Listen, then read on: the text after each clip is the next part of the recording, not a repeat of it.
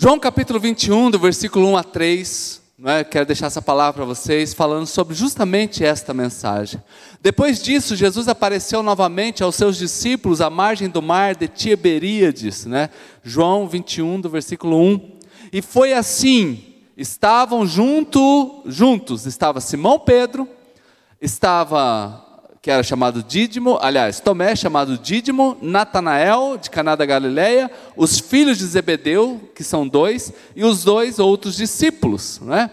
E Pedro disse, versículo 3, né, eu vou pescar. Disse-lhes Pedro, e eles disseram, nós vamos com você, nós iremos com você. E eles foram e entraram no barco, mas naquela noite eles não pegaram nada, né? Diga assim comigo, Senhor Jesus, eu preciso ouvir a Sua voz. Fala comigo, em nome de Jesus, amém. Continue com seus olhos fechados, Senhor, esta é a tua igreja, esta é a tua palavra, e eu me escondo atrás da tua cruz para o Senhor falar poderosamente ao nosso coração, em nome de Jesus, amém. Irmãos, então eu estava ali, né, e eu comecei a estudar um pouquinho, e me veio uma palavra dizendo assim: quando nós pensamos em desistir. Esta é uma palavra nesta noite para aqueles que pensam em desistir, para algumas coisas que vão acontecendo na nossa vida e nós estamos dispostos a largar tudo, a abrir mão, abortar a missão né? E eu estou lá preparando, de repente eu entro aqui no louvor, a gente está aqui, e eles cantam esta música, foi é Deus querendo falar conosco, que o perdão dele é completo.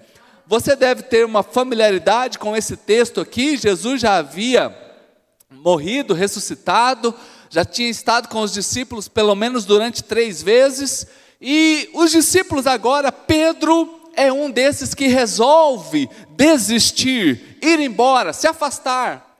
E quando ele vai embora, se afasta, eles estão lá. Interessante que ele não perde a sua liderança. Alguns vão com ele, são apenas sete que estão com ele dos doze.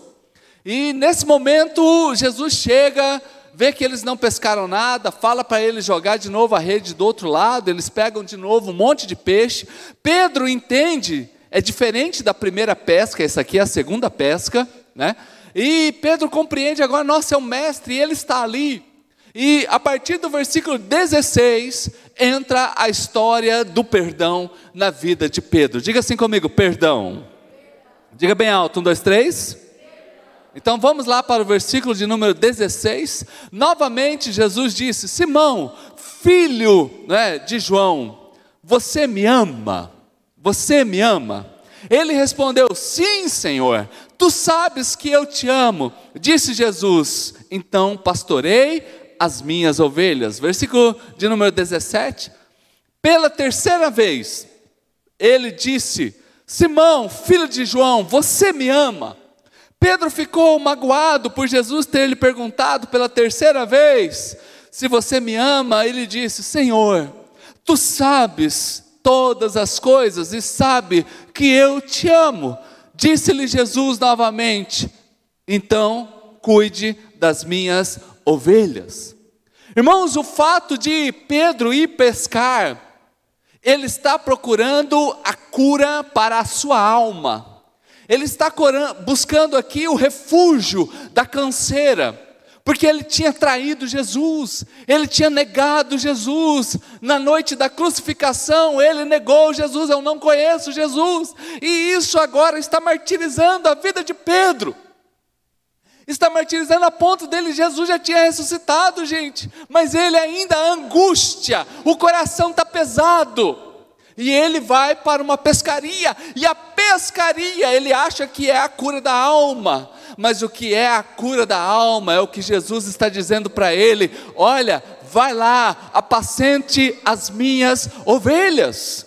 Irmãos, quando nós ouvimos o que, que Pedro viu, Pedro andou sobre as águas, Pedro contemplava milagres, Pedro, ele todo momento, irmãos, ele está ali, ele está vendo algo novo acontecer, ele é um pecador agora, sabendo que ele errou, sabendo que ele falhou com o Senhor, sabendo que tudo está dando errado na vida dele e agora tudo está desmoronando.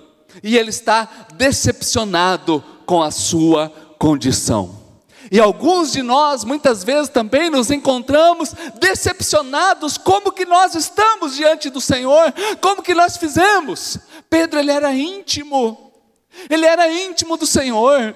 Ele não era alguém distante, ele era um dos três, dos mais próximos. E ele foi aquele que pisou na bola. E nessa condição, como eu disse, ele ainda tem um poder de liderança, ele ainda tem um poder de influência sobre outras pessoas.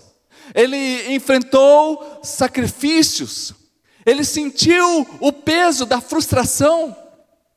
Porque na vida também, algumas vezes, nós lutamos por algo e aquilo lá é tão, é, é, é tão sacrificoso, né? Exi Hã? Sacrificioso, obrigado, gente. É meu professor de português veio hoje, né? Mas quando a gente vê que a gente conseguiu algo, parece que aquilo também não nos dá mais sentido, não valeu a pena. Não valeu a pena. Ele andou três anos com o mestre. E agora, nesse momento, ele chega nessa condição, parece que tudo deu errado. Então, o primeiro sentimento que Pedro tem é o sentimento de que todo sacrifício não valeu a pena. Isso aqui tem muito a ver, por exemplo, com quem aqui trabalha na rede privada, né? na, trabalha aí no comércio, numa empresa, e parece que você trabalha tanto naquele lugar, você se desdobra e quando tem uma promoção, não lembram de você. Aí você se pergunta, mas será que vale a pena a gente fazer tanto sacrifício para estar aqui? Às vezes no casamento, algumas pessoas, por exemplo, eles batalham tanto mas aí acontece alguns BOs na vida, aí a pergunta que fica é: será que valeu a pena eu ter investido tantos anos nisso aqui? Será que valeu a pena? No ambiente de igreja também, há mais de 20 anos pastoreando, e eu já me deparei com muita gente que fez essa pergunta, mas valeu a pena servir a Jesus durante tanto tempo e ter acontecido tudo isso de errado? Então a primeira coisa que Pedro ele se sente frustrado e parece que a sua vida não tem sentido é porque será que valeu a pena? Será que está valendo a pena tudo que eu fiz e estou fazendo? E aí outra coisa, né? Isso aqui tudo foi antes do culto, gente. Pensa só. Que começa a contemplar que parece que aquele sucesso foi só por um momento. Aquelas curas, gente, porque eu não sei, mas eu leio, quando eu leio os evangelhos, eu fico assim maravilhado com Jesus, porque parece que Jesus sai dos, da respiração de Jesus sai milagre. Só de Jesus ele está perto, irmão, já sai milagre. A Bíblia fala de uma mulher que tocou no manto de Jesus, só de tocar em Jesus houve um, um milagre. Apensa a sabedoria, Jesus ele era colocado em cada enrascada, diante de fariseu, de saduceu, de escribas, de mestres da lei, do sacerdote, diante de, de autoridades políticas, e Jesus sempre tinha uma resposta sábia que calava a boca de todo mundo. Todo mundo falava: Uau! Rapaz, anotou aí, pegou essa, pegou essa pérola. As multidões passavam o dia inteiro ouvindo Jesus. O dia todo ninguém sentia calor, frio. Jesus estava ali falando e as pessoas estavam lá. Ah, meu Deus, o que, que é isso, gente? Então, será que esse sucesso de estar com Jesus valeu a pena? O tanto de milagre? Será que aquele sucesso foi só por um momento? Foi só para aqueles três anos? Né? Pedro ele era tão influente de, tinha tanta influência ali próximo a Jesus que com certeza as pessoas que queriam falar com o mestre davam um jeito de ir até os discípulos. Ei, será que não tem como arrumar uma agenda aí para nós, não? Tanto que isso está nos evangelhos. Que as pessoas queriam conversar com Jesus, mas não conseguiam e falava com os discípulos. Ó, arruma para nós aí uma agendinha aí com o Senhor Jesus, a gente quer conversar. E Pedro agora, ele não é mais essa pessoa que está vivendo esse momento de êxito, de sucesso naquilo que ele está fazendo. E nesse momento agora, ele começa a ter uma percepção que o sentimento de que o perdão não é possível. Um sentimento de que ser perdoado não é mais possível. Este erro prejudicou a minha vida. Este erro prejudicou a minha casa. Este erro vai afundar os meus negócios. Este erro vai afundar o meu ministério. Este erro vai afundar a educação dos meus filhos. Este erro vai afundar com o meu futuro. Simplesmente porque ele não consegue se perdoar. Ele não consegue saber que este perdão é completo, este perdão é real. Será que existe perdão? Será que um dia eu vou conseguir vivenciar o perdão? E o perdão é uma das coisas mais lindas que a gente pode receber de Deus. Receber uma benção, um ar-condicionado, um terreno de 3 milhões, é uma benção, irmãos. Mas sentir o perdão de Deus e a graça de Deus e a aceitação de Deus é a melhor coisa que existe neste mundo. Aleluia. Então Pedro, ele sai da presença de Deus, ele volta para a sua vida de pescador. E é interessante como que muitas vezes nós também queremos voltar para onde nós estávamos antes. antes. E ele volta para essa condição de pescador, porque ele não consegue compreender que existe perdão para ele. Ele também vive as consequências de uma liderança negativa. Porque ele ainda estava levando pessoas, mas agora não mais para perto de Jesus, ele estava levando pessoas agora para o mar. Ele estava levando pessoas agora para a pescaria. Ele não estava mais conduzindo pessoas para o lugar da salvação e da transformação. Então, nesse momento, ele leva esses, sete pescadores que estão ali. E eu quero lembrar que sempre vai ter pessoas com você. Todos nós somos pessoas de influência. Todos nós. Sempre teremos pessoas conosco.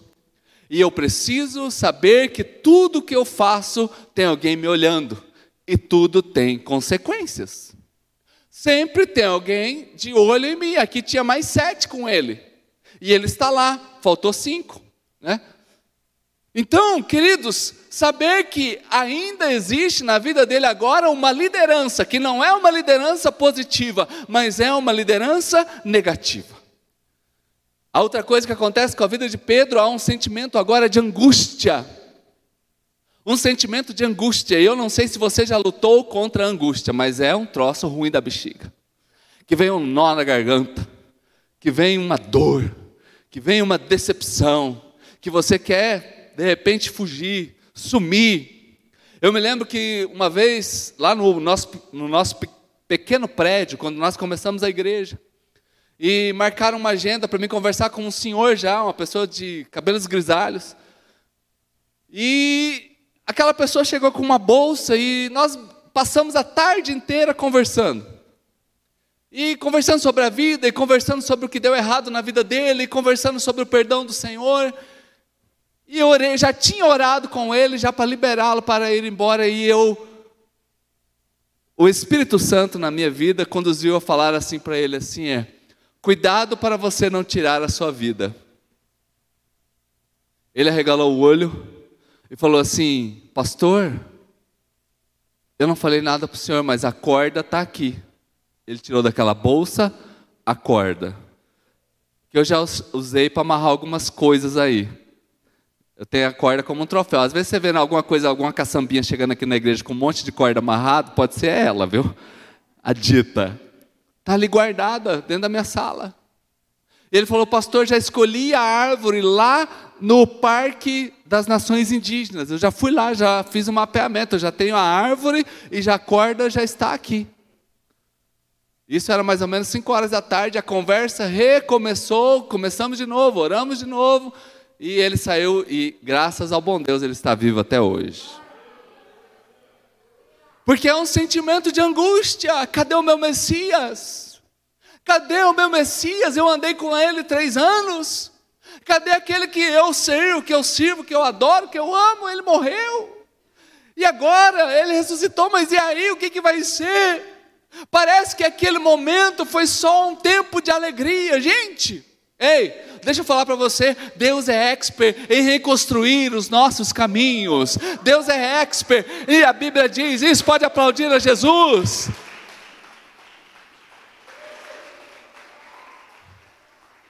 Porque a Bíblia diz que o choro dura uma noite. Eu quero lembrar você que pela manhã sempre virá a alegria. É um tempo de dor, é um tempo de decepção. E nesse momento ele diz: Eu vou pescar, eu vou voltar ao que eu fazia antes, porque a angústia está muito forte. Mas Jesus já tinha ressuscitado, gente. Jesus já tinha, já tinha estado com eles, já tinha pelo menos por três vezes, mas ele vai para o mar de Tiberíades, não é? É igual aquelas pessoas que voltam para a igreja. Que muitas vezes eu vejo assim, algumas pessoas que voltam para a igreja assim, né?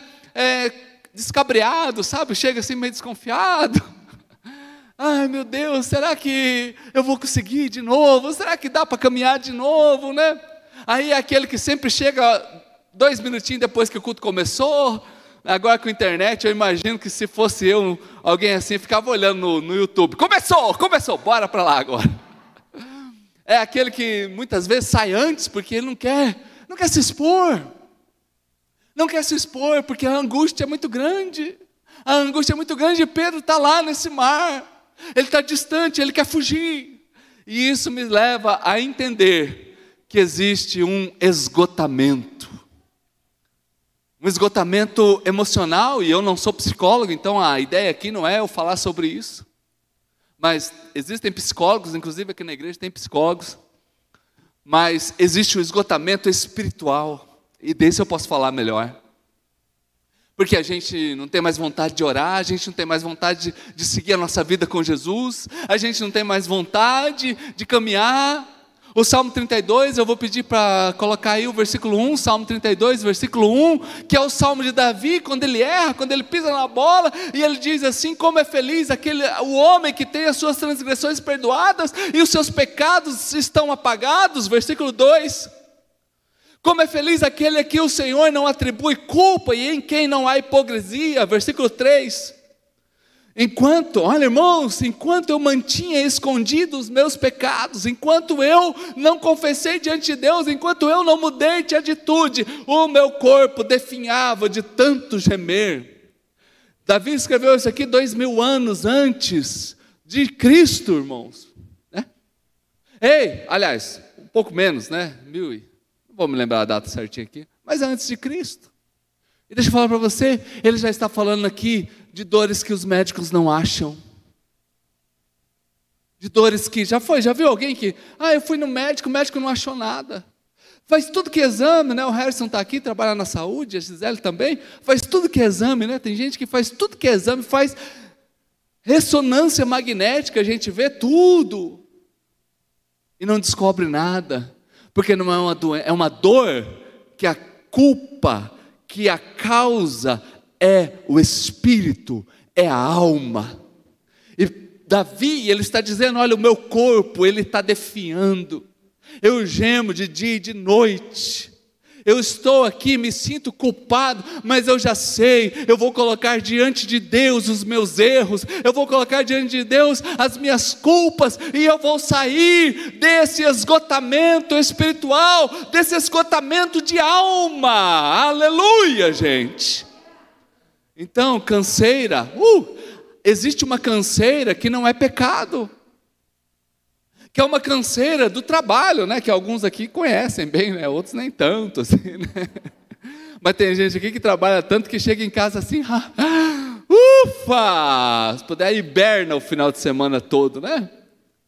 Mas, irmãos, quando nós olhamos, por exemplo, para Gálatas capítulo 6, versículo 9, Gálatas 6, 9, olha só, e não nos cansemos de fazer o bem, pois no seu próprio tempo nós vamos colher, se não desanimarmos. Ei, ó irmãos, o que Paulo está dizendo para a igreja de Gálatas é o seguinte: para você vencer a canseira espiritual, tenha esperança no seu coração.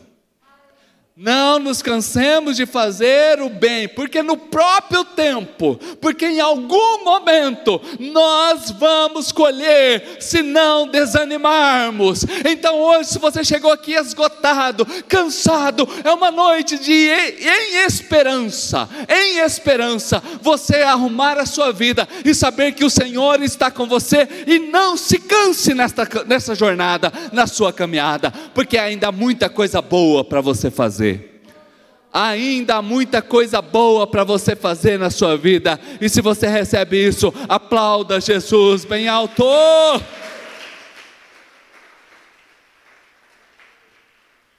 Em esperança. E não nos cansemos de. Isso aqui é igual pai e mãe. Eu preguei de manhã outra mensagem. Mas é igual pai e mãe, pai e mãe nunca cansa de fazer o bem. Agora, pouco antes do culto, eu estava vendo o postzinho da, Dirlene, né?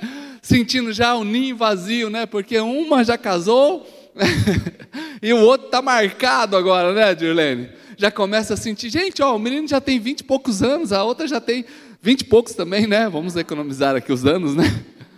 Ei, mas o pai nunca cansa de fazer o bem. Você com 50 anos e o seu pai com 80, um exemplo, ele vai se preocupar com você. você ele com 100 anos e você com uns 80, de repente, se você ligar e falar, pai, arruma aí um, um dinheiro aí, ah, irmão, vou falar uma coisa para você. O pai com 100 anos, ele tira da onde puder para abençoar o seu filho. E aqui é igual o pai. Esse texto aqui é dizendo assim: seja como um pai. Nunca canse de fazer o bem, porque um dia, em esperança, você será recompensado. Então eu saio daqui hoje revigorado, ei, revigore agora o seu ânimo, revigore agora, tire a angústia, tire a canseira já, porque o Senhor está contigo. Agora, quando nós vamos para Hebreus capítulo 12, versículo 3, Hebreus 12, 3, olha que outro remedinho de Deus aqui. Pensem bem naquele que suportou tal oposição dos pecadores contra si mesmo, para que vocês não cansem e nem desanimem. Aleluia! E ainda tem outra versão bíblica que vocês não desfaleçam na sua alma mas o outro texto diz que eu alimento para mim não ficar cansado, eu preciso ter esperança. E aqui é mais profundo ainda, que diz para que eu não viva em canseira e não viva em esgotamento. Sabe o que, que eu faço? Eu olho para Cristo.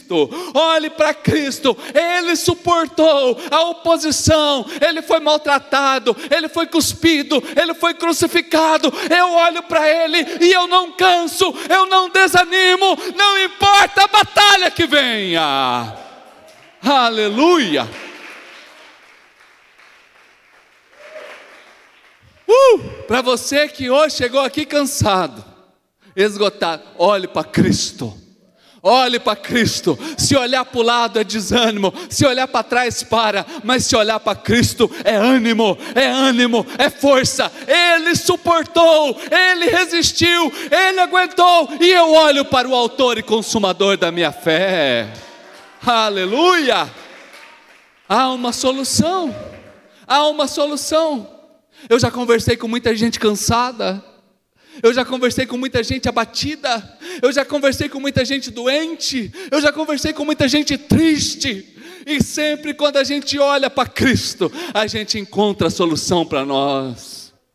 Oh, irmãos, isso aqui aconteceu com gente de primeira linha.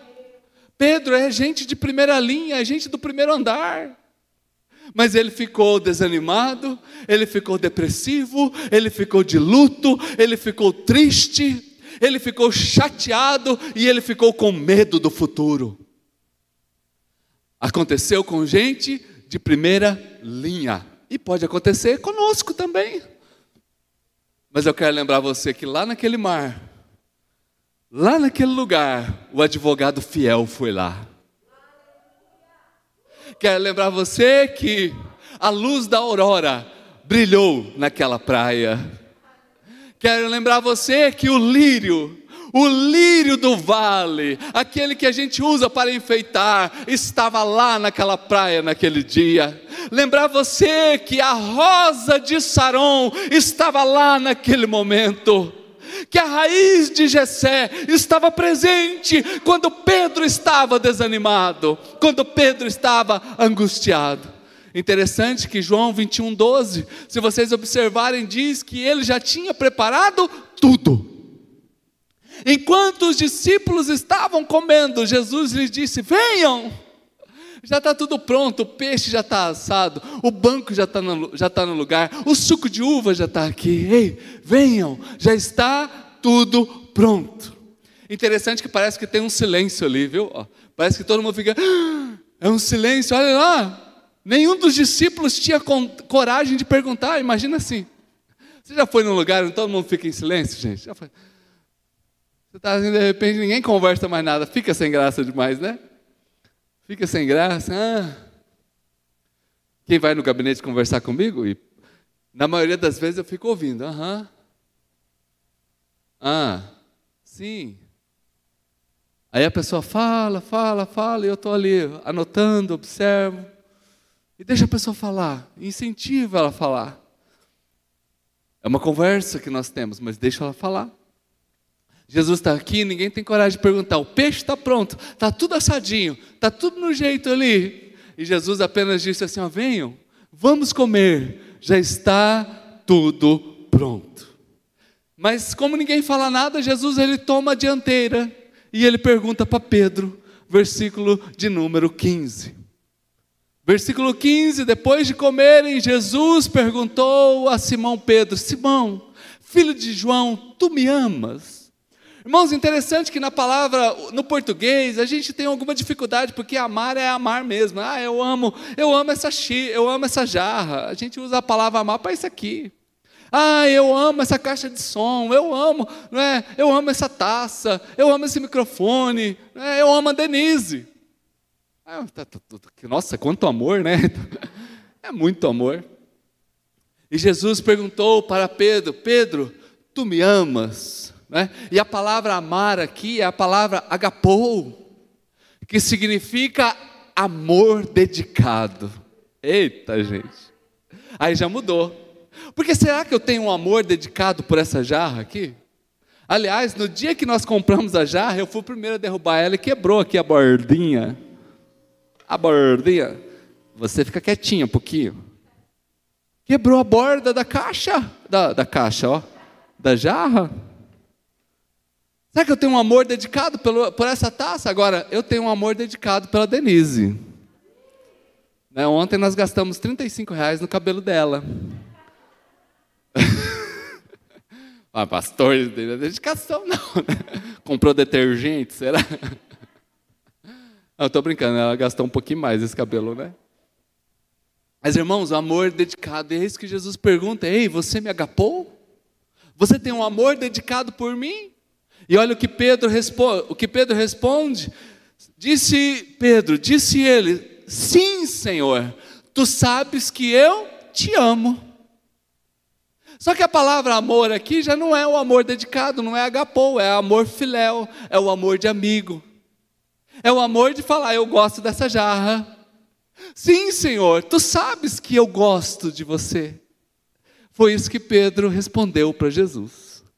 Jesus insiste um pouquinho mais no versículo 16, onde Jesus diz, novamente Jesus disse a Simão, outra, pela segunda vez, disse Jesus a Simão: Simão, filho de João, você me agapou?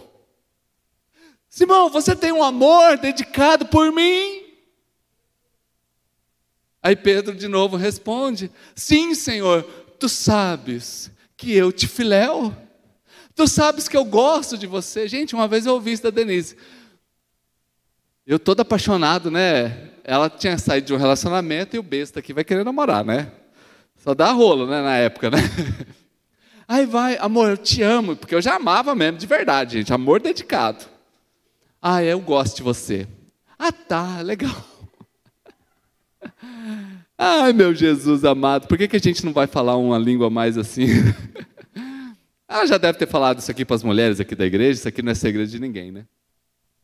E eu continuei insistindo, e tanto que nós terminamos com sete meses de namoro.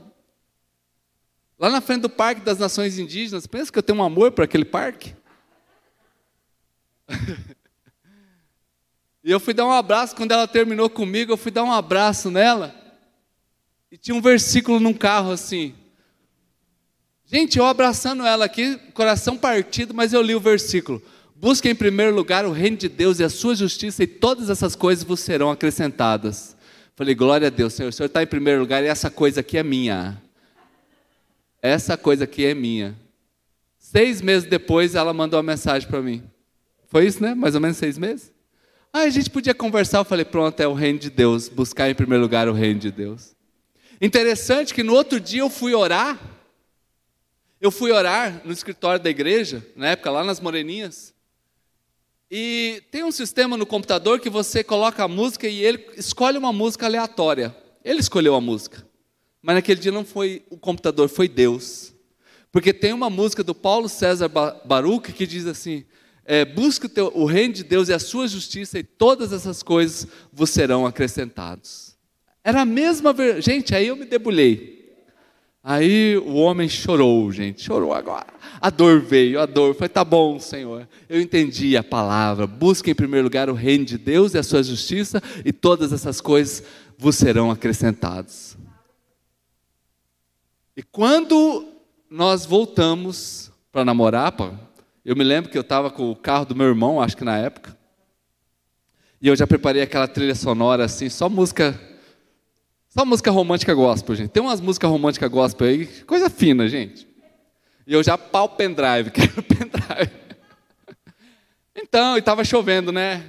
A irmã, o que, que a irmã está pensando da vida? Ah, eu pensei da gente voltar. Não, a gente não vai, a gente não volta, a gente casa. Ai, meu Deus, sério? Foi, foi assim, a, a, a gente é crente, a gente não vai namorar mais, não, a gente vai casar agora. Você topa a parada? Isso foi mais ou menos no mês de novembro, né? Novembro. Ah, então tá, a gente vai, a gente vai casar então. Então tá bom, então vai ser dia 12 de março, já escolhi. gente, isso resolvi em cinco minutos. Aí eu perguntei, tu me amas? Fiz igual Jesus e ela. Aí sabe o que ela falou? Tu sabes que eu te amo. Ai, vamos aplaudir Jesus, vamos aplaudir Jesus. Eu não sou Jesus, mas já passei pelo que Jesus passou com Pedro. tu me ama, Pedro? Tu sabes que eu gosto do Senhor.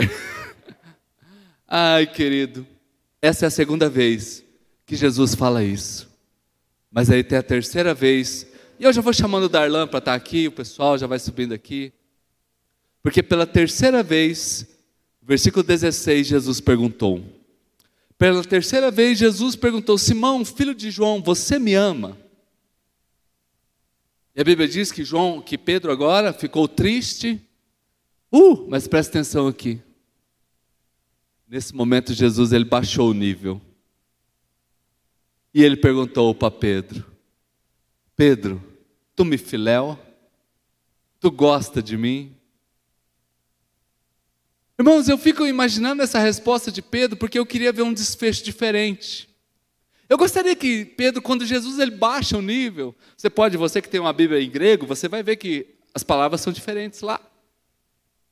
E eu gostaria que eu confesse para você que o final de um ápice de uma história fantástica seria Pedro. Ah, Jesus, eu estava brincando, ué. Tu sabes que eu te agapou. Não. Pedro continua na mesma resposta e ele diz: Senhor, tu sabes que eu te filéu. E com isso, queridos, o Senhor lança pela terceira vez esta palavra a ele, fala: Pedro, então eu quero que você, nesse momento, apacente as minhas ovelhas. Mas irmãos, Pedro ele foi muito humilde. E com a resposta de Jesus, Jesus está dizendo para ele: Pedro, há perdão para você. Pedro, eu vou andar do seu lado. Se o seu amor é um amor que gosta, não tem problema não. Eu sei disso. Então, vamos caminhar no perdão. Irmãos, eu, como pastor, no começo do meu ministério, hoje eu estou mais, mais relax, né? De vez em quando ainda dá uma, umas carnes assim, dá uma levantadinha, mas a carne agora está mais dominada. Mas eu me recordo uma vez que eu fui num, numa casa, eu já contei isso para vocês. E a família estava reunida, todo mundo na cozinha, família de paraguaios. E eles fazem uma tal de cueca virada. Quem já comeu cueca virada aqui? Gostoso, né? E a irmã estava fazendo cueca virada. E eu entrei no aconselhamento meio invertido. E eu não sei por que cargas d'água, eu fui lá e falei que a vida do irmão, falei, a sua vida tá uma merda. Ele o quê? E eu machão, pastorzão. Devia ter falado assim, a sua vida tá meio ruim, né? Sua vida tá uma merda. Gente, quase que ele tacou a panela de óleo fervendo na minha cara. Eu só não levei bicudas porque as filhas dele estavam na, na cozinha, senão eu tinha saído daquela casa na base de bicuda. E eu fui para minha casa muito triste com a situação que ficou, ficou um climão, sabe, gente? E eu não comi nenhuma cueca virada, até hoje eu lembro disso. Caramba! Caramba, o que, que eu fiz da minha vida? Detalhe, a filha dele era tesoureira da igreja. A, a esposa era professora da escola dominical. E a outra filha era líder dos jovens. Uma casa que a gente quase não vai, então, né? Quase não precisa ter contato com aquela família.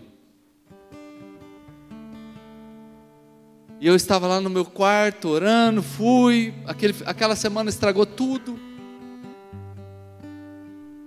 E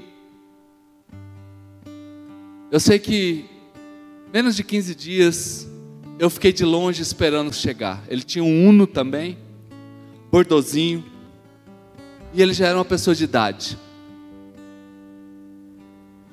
E quando eu vi que o carro dele passou, eu andei rápido uma quadra. E cheguei na porta dele, quando ele abriu a porta do carro, eu estava do lado. Ele assustou. Eu falei, irmão, eu estou aqui para te pedir perdão. Eu estou aqui para dizer, me perdoa. Eu estou muito errado em ter falado aquilo para o Senhor. Me perdoa. Me deu um abraço tão gostoso, gente. Ele falou, pastor, tudo que o senhor falou é verdade. Mas sabe qual é o problema? É duro admitir isso. Essa história tem 17 anos. Esse ano, há poucos dias atrás, o irmão foi recolhido. E eu nunca mais esqueci do irmão. Nunca mais deixei de orar por ele. E sempre que eu ia em Dourados, eu ia na casa dele. Sabe o que eu aprendi com aquela história? Aprendi que dá para viver perdão aprendi que não é fácil, mas aprendi que dá para viver perdão. Eu não quis me justificar. Não quis, eu já cheguei, pastor, eu estou errado, pelo amor de Deus, me perdoa. Eu não quero viver uma vida longe do Senhor, longe de Deus. Então, irmãos, hoje saia daqui sabendo de algo lindo, o que, que essas palavras de Jesus falam aqui? Elas falam que todo ser humano tem valor e todo ser humano é digno. Quando Jesus diz: Tá bom, meu filho, então, se tu me filéu, tá tudo jóia, apacenta as minhas ovelhas, porque você tem valor e você tem dignidade. O Gênesis é uma poesia, irmãos, porque está assim, e disse Deus, e assim se fez, e Deus viu que era bom. É uma poesia. E disse Deus, e assim foi feito. E viu Deus que é bom. Mas quando ele chega no ser humano, e Deus fez o ser humano, sabe o que, que ele olha e fala assim? É muito bom, é muito bom, é muito bom. Você está aqui hoje, nesta noite, e você tem dignidade e tem valor diante de Deus. Não importa o que tenha acontecido, esta é uma noite de perdão, é uma noite de estar com Deus. Aleluia. É muito bom, é muito bom porque o seu nome foi dito na eternidade. Aleluia. Você, por mais que a gente tenha, saiba que só estamos em adultos, né? Que tem o espermatozoide que encontra o óvulo, não é? Um homem ou uma mulher. Mas olha, quando isso aconteceu, Deus falou: haja Júlio, haja João, haja Rogério, haja Agmar, haja Joyce, haja Andressa. O seu nome foi dito na eternidade. O seu nome foi dito na eternidade. E quando Jesus olha para Pedro, ele está dizendo: Você tem valor e você tem dignidade. Essa é a primeira coisa que a gente aprende com isso daqui. A segunda coisa é que a graça de Deus me alcança. Aleluia. A graça de Deus me alcança. Salmo 40, versículo 2. Salmo 42 diz assim: Ele me tirou de um poço de lama, de um poço de destruição, de um atoleiro, e colocou os meus pés numa rocha e firmou-me em um lugar seguro.